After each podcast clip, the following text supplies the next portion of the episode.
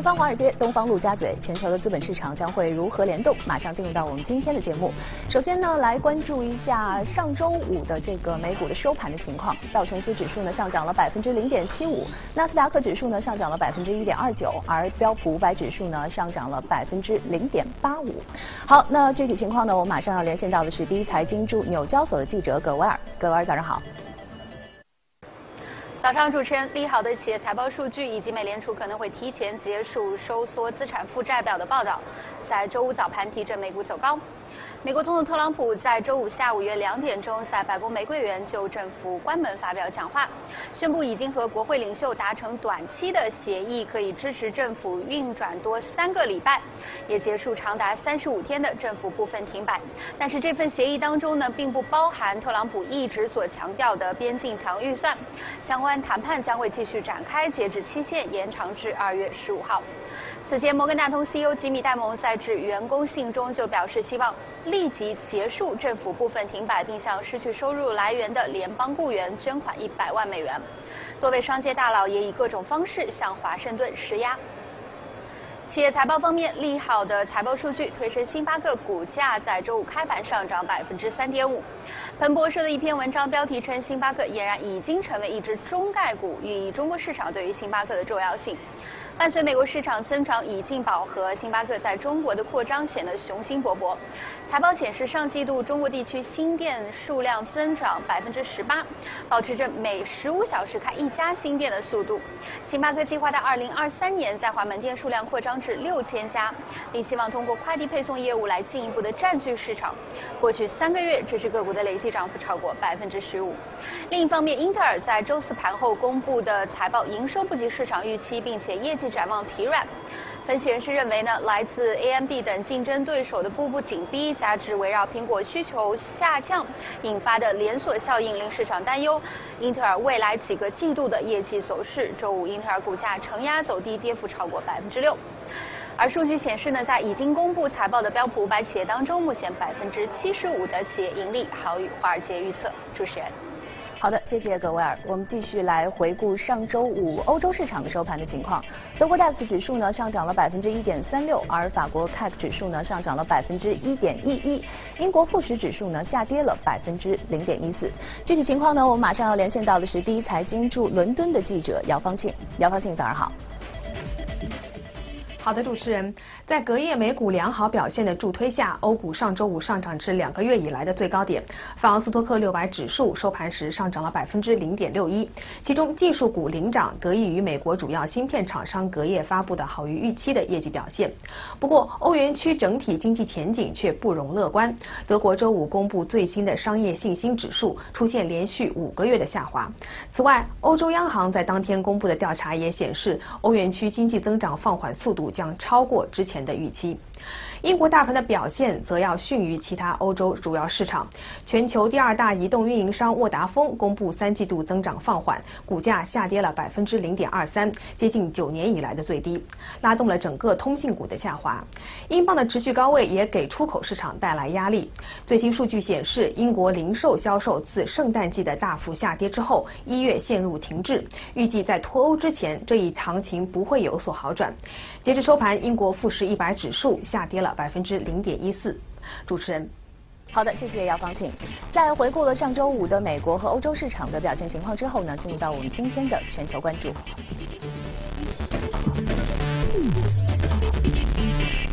今天来到我们节目当中的是秦毅，早上好，秦毅。早上好。嗯，其实我们刚刚在看盘面的时候，看到上周五美股又涨了，可能受制于两个因素吧。首先是美国政府暂时结束了停摆，但是不知道。十五号之后是一个什么样的情况？对啊，那同时呢，这个礼拜呢，这个美联储的这个政策会议要开了，呃，有在讨论说这个缩表的进程有可能会提前的结束，对，有可能是受制于这两个因素，吧美股得到了提振。那么接下来也有很多未知的这个一些情况在其中啊，包括呃美联储的这个口径会不会发生一些变化？那么这两件事儿，它对于美国的经济以及这个咱们的市场影响究竟会有多大？以及它这周你觉得事态？会朝着哪个方向去发展呢？嗯，因为是刚刚说到停摆是吧？三十五天，嗯，这也是很长的一个时间段是吧？那涉及到的话有八十万名这个联邦的一个雇员啊，包括很多上市公司可能都有涉及。比如说像一些网络安全的，跟政府之间有就是说订单的，包括一些外派的一些劳工这些是吧？但是那现在至少有一个结果了是吧？嗯。当然包括后面礼拜三作为 FOMC 的一个会议，那这个会议的话，基本上应该还是比较鸽派的啊。嗯。因为十二月份虽然市场有一定的反弹。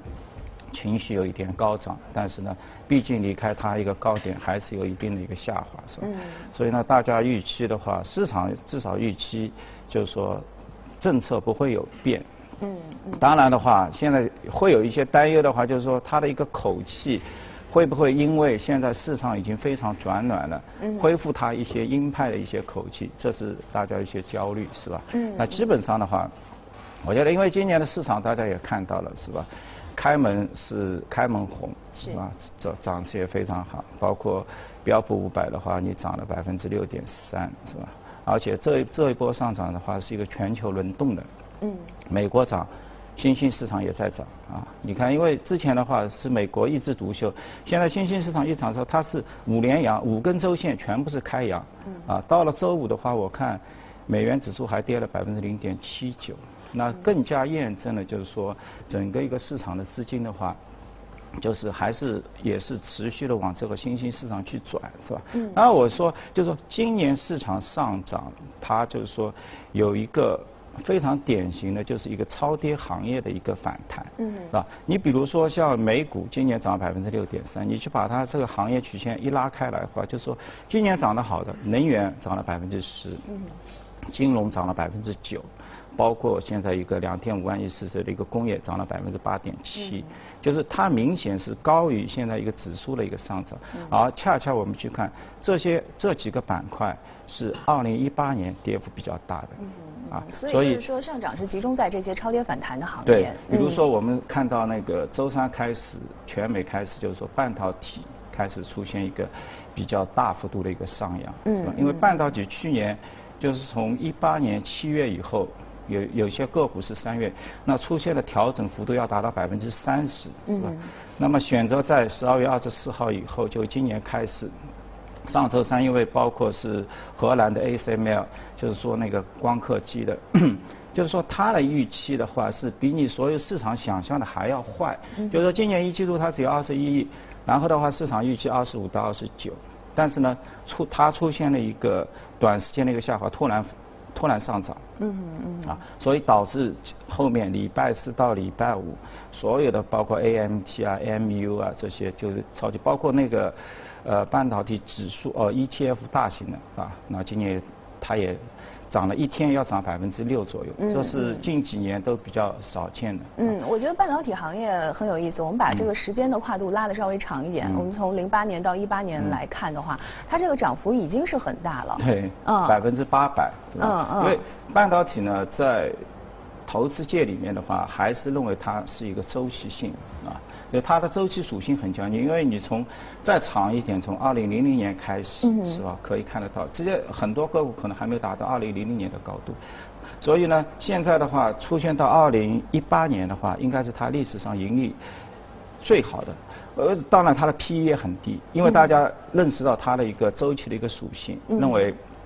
包括存储啊，可能价格会有后面有一定的一个下滑，是吧？所以普遍的话，P/E 水平都达到七到八倍，然后到这样一个低点的话，甚至你像那个海力士啊这些做那个存储芯片啊，都可能达到四点五倍、五倍了已经，是吧？大约比钢铁还要低，就是，就但是呢，它的毛利情况真的很好。嗯。啊。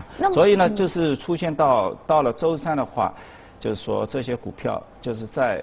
就是 short 的人也很多，包括 hedge fund 的仓位都很低。嗯。那么大家就是今年我刚刚也说了，因为主流是超跌反弹。嗯。那么只要大家看到这样一个预期当中是很坏的时候，展望当中都认为二零一九年二季度开始半导体开始走稳，特别是对于大家都比较关注的 3D 的 NAND NAND 的一个价格。嗯，大家之所以认为可能来自中国的一些工艺会增加价格下滑，他们都说企稳，所以像海力士也好，东京电子做这些半导体设备的，这个反弹的幅度都比较大。那当然，我们我讲就是投资者的话，往往在这种预期比较差的时候，反而会能够找到一些机会，因为它触底反弹的力度都在百分之十七到百分之二十。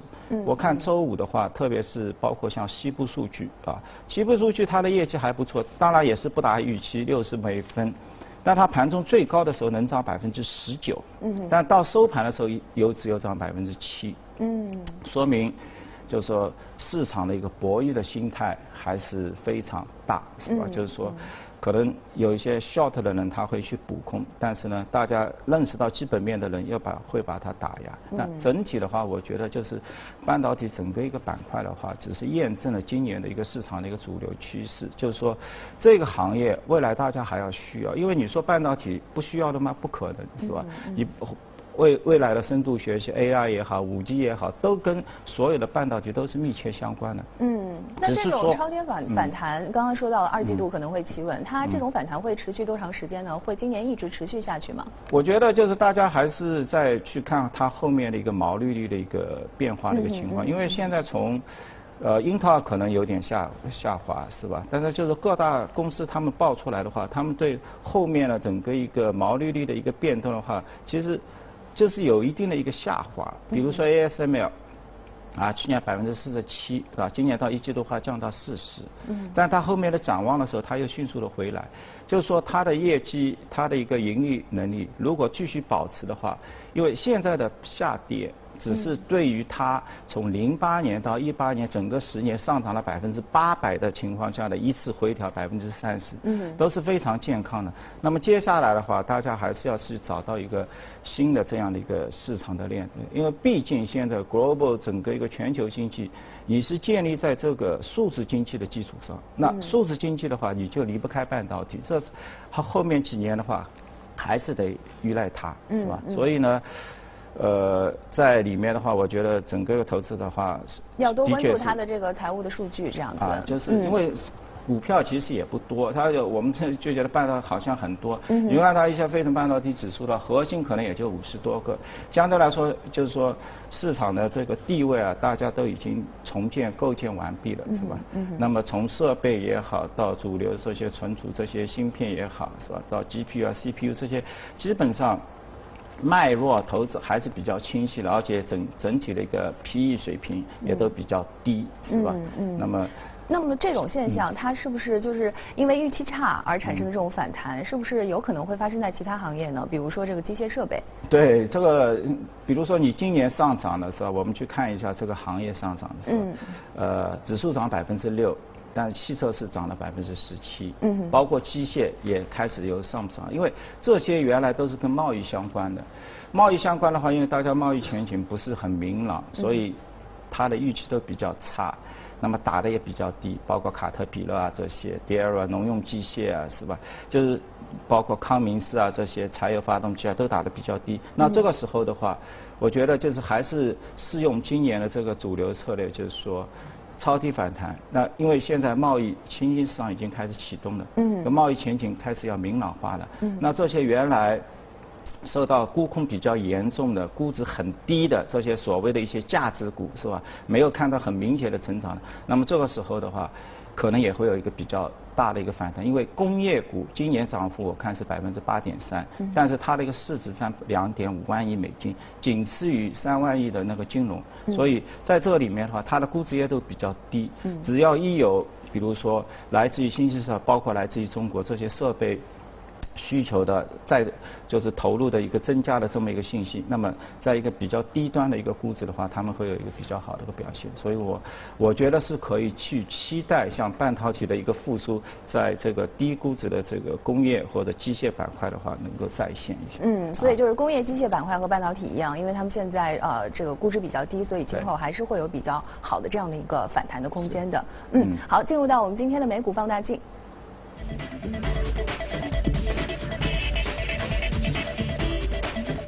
我们说到这家公司也是一家半导体的公司，对吗？叫赛灵思。对，嗯，赛灵思其实我们大家很多很多知道英特尔是吧？做 CPU，包括英伟达 GPU，赛灵思呢做 FPGA 可编辑软件的是吧？其实这家公司也很有趣，成立二十八年，我看。也就问市场融过一轮，两千五百万美金嗯哼，然后现在是两百八十亿美金，嗯所以整体的话，股价上涨了一百零八倍，嗯是吧？二十多年，那么你如果折算到年化的话，一年也要百分之十八。嗯所以说明像这类半导体股的话，它的自自我的造血功能啊非常强劲，它不需要市市场的钱。嗯所以呢，你的产品肯定是市销对路的，是吧嗯，？所以它的产品主要是应用在哪些方面呢？那我我觉得就是赛灵思的话，你比如说像今年啊，我们看看到像百度啊、嗯推出了一个百度大脑 AI，嗯那么你里面的话，它要做这个加速器，是吧？Edge Board，那么你就要用到那个赛灵思。哦包括今年的 CES 汽车大展，在所有奔驰内部的一个就是车内的一个识别体系的话，你也要用到那个赛灵思，是吧？就是你做一些手势可控，那么它要就是说你无无需里面已经是没有按钮了，是吧？那么你在人在车外叫它车灯亮，你可能只要手发出一个动作，那它里面，那这个都可可以是像应用到这个赛灵思啊，因为你看啊，今年整体半导体预期都是下滑的，但是你看，唯一的就赛灵思的股价，它在整体市场都出现百分之三十以上跌幅的时候，它没有跌，嗯，原因是什么呢？它就是说，其实它的对它。就是目前还是需求的话，跟目前的 AI 包括五 G 也好，嗯。它需求比较，而且因为它整体相对比较英伟达也好，比较英特尔也好，这些头部公司都在两千亿、一千亿美金，它在两百多亿，是吧？嗯但是呢，它的产品的一个需求端又出来了，所以你去看它的四季度的一个财务账，财务包括今年一季度。它一个是增长百分之三十四，确定了，还有一个是预期增长百分之三十，这跟主流完全是不一样的。别人都是在下滑，嗯它就是还有一个继续大的一个增长，是吧？因为它对接的其实是现在最热门的一个方向，所以它才会实现这种特别稳步的增长。对，那你像它二零一六年推出来的那个十六纳米的那个就是 Max Sock 是吧？嗯那其实推出来这么久了，三年了，市场慢慢的在接受。刚刚我说的这个 Max Sock 的话，已经用到百度这个 Edge Board 里面去，也应用到那个奔驰里面去了。然后它的一个销量的一个增幅，同比的话是百分之两百，是吧？嗯所以在这么一个又是市值不大，但是呢单个品就是又为很多客户所喜爱的单个品，它又有接近百分之两百左右的一个增速。嗯所以呢，投资者的话很容易在这张上呃这种股票上面的话找到一个增长点。嗯所以它是创出我看是新高的是吧？嗯就是其他可能还在复苏的规则，它是一百多还是创出了一个新高是吧？所以觉得那如果这类公司就是想要在接下来的这个时间当中能够更加稳定的增长，一步步的去走下去的话，那它应该做的是一些呃什么方面的这样的一些努力？因为我觉得它目前的话，整整体一个是你看它自自身的一个产品的一个布局，嗯是吧？就是说它的布局的话，基本上都是跟你就是现在市场比较主流的自动驾驶也好，人工智能也好，包括五 G 芯片也好，是吧？所以国防啊，包括它的一些国防也通讯啊、汽车、工业是吧，都在使用。当然的话，暂时而言，目前能够比较出跳的是一个五 G。是吧？嗯马上要用，为什么？韩国现在已经开建了，包括中国也要建。嗯韩国已经建了，那么它的这些射频的这些铅铅核的一些就是芯片，立马就要用，所以我们能够看到它增量。但是呢，其实它后面还有很多 backup，比如说一些工业。但今年我刚刚已经说了，汽车一些。电子啊，刚刚只是很多在 CES 上展出，对它是一个概念成型，嗯就是要获得主流客户的一些试用也好，消费者一些认可，当然实现。但是它 backup 很好，因为这些或或许最终还是要使用的。嗯嗯嗯所以啊，还有一个的话就是跟它的一个市场的自身的一个定位，因为我们知道 FBA、FPGA 的话，目前就除了呃，就是英特尔收购一百六十八亿 Artery 收购的，在在之年，那接下来赛灵思是完全领先的。比如说你在我们现在看到的这个汽车，啊，就是说 L 三这个自动驾驶，那么你前后有两个镜头，两个镜头里面整个一个激光雷达里面最核心的那块芯片，赛灵思一家占了百分之九十。嗯所以你后面你要搞这你要搞就所有的雷达都要问他要，然后他一脚又升到了这个四四级的一个毫米雷达，嗯，那这一块芯片它已经设置完毕，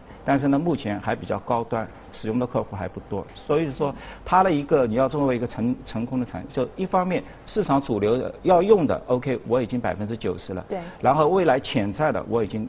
做好布局，只要你高端产品一上来，你用到四 D 的这些毫米雷达，那你用的芯片还是我，所以还是逃不过，还是在它的一个竞争的一个能力圈之内。嗯，所以也就是说，它的战略布局是非常完整的，同时呢，它的 backup 的这个计划也是有的。所以呢，就是说，接接下来我们还是可以。看到它的这种稳步的增长，对吗？那样，嗯，好，谢谢秦毅今天为我们的解读。我们再来关注一则消息：瑞士一年一度的国际热气球节，当地时间二十六号再度拉开了帷幕。来自十五个国家和地区的参与者带来了五颜六色、形状各异的热气球，浪漫又梦幻。二十六号，第四十一届国际热气球节在瑞士小镇厄堡开幕，这处日内瓦湖附近的度假胜地因此又热闹起来。今年有七十名来自十五个国家和地区的热气球爱好者前来参与，他们带来的热气球不仅色彩缤纷，而且形状也不拘一格。随着一只只热气球充气完成，现场出现了可爱的小鸟、搞怪的大狗，趣味十足。准备工作结束，热气球陆续升空，用色彩装点着冬日的恶宝。驾驶者从空中俯瞰大地，壮丽的风景让人惊叹。本届热气球节持续九天，期间会举办不同类型的热气球比赛，同时还有异形热气球展、晚间秀等丰富的活动，预计会吸引两万到四万名游客前来。鄂宝地形独特，气候适宜。这里的国际热气球节自1979年开始举办。1999年，瑞士探险家贝特朗·皮卡尔与英国探险家布兰琼斯从厄堡驾驶热气球升空，完成了人类历史上首次不着陆热气球环球飞行的壮举。今年适逢环球飞行二十周年，热气球节将以特别飞行活动进行庆祝。近日，第二十三届塞迪瓦库夫狗拉雪橇赛在捷克开赛。这场比赛呢，被认为是欧洲最艰苦的比赛之一，共吸引到了来自八个国家和地区的选手参赛。本月二十二号，第二十三届塞迪瓦库夫狗拉雪橇赛从捷克东北部的奥尔利采山脉启程，近百位来自八个国家和地区的参赛选手将与共七百多只雪橇犬并肩完成这次比赛。塞迪瓦库夫狗拉雪橇赛号称是全欧洲最艰苦的狗拉雪橇赛之一，赛程全长二百多公里，预计耗时五天。这无论对参赛选手还是雪橇犬来说，都是一个极其艰巨的挑战。据组织者介绍，由于今年的气候条件异常艰苦，截止到二十五号，已经有一半的参赛者选择了退赛。当地时间二十六号，法国著名作曲家米歇尔·勒格朗在巴黎去世，享年八十六岁。据米歇尔·勒格朗的财产管理公司发布的消息，勒格朗二十六号凌晨在巴黎去世，享年八十六岁。而直到去世前两个月，他仍在举行个人钢琴演奏会，并且计划在今年春天继续演出。米歇尔·勒格朗一九三二年二月二十四号出生在巴黎一个音乐家庭。他的父亲雷蒙德·勒格朗是作曲家和指挥家。勒格朗从小接受音乐训练，后来和一些流行歌手合作，开启了作为音乐人和创作人的事业。上世纪六十年代，勒格朗和法国导演雅克·德米合作了包括《色宝的雨伞》在内的一系列音乐剧，并因此声名鹊起。之后和迈尔斯·戴维斯等爵士乐明星的合作，让他在美国打开了知名度。勒格朗是一位多产的作曲家、编曲家、指挥家和爵士乐钢琴家，曾获得三座奥斯卡小金人、五座格莱美奖杯。他去世后，包括法国总统马克龙在内的各界人士纷纷表示哀悼。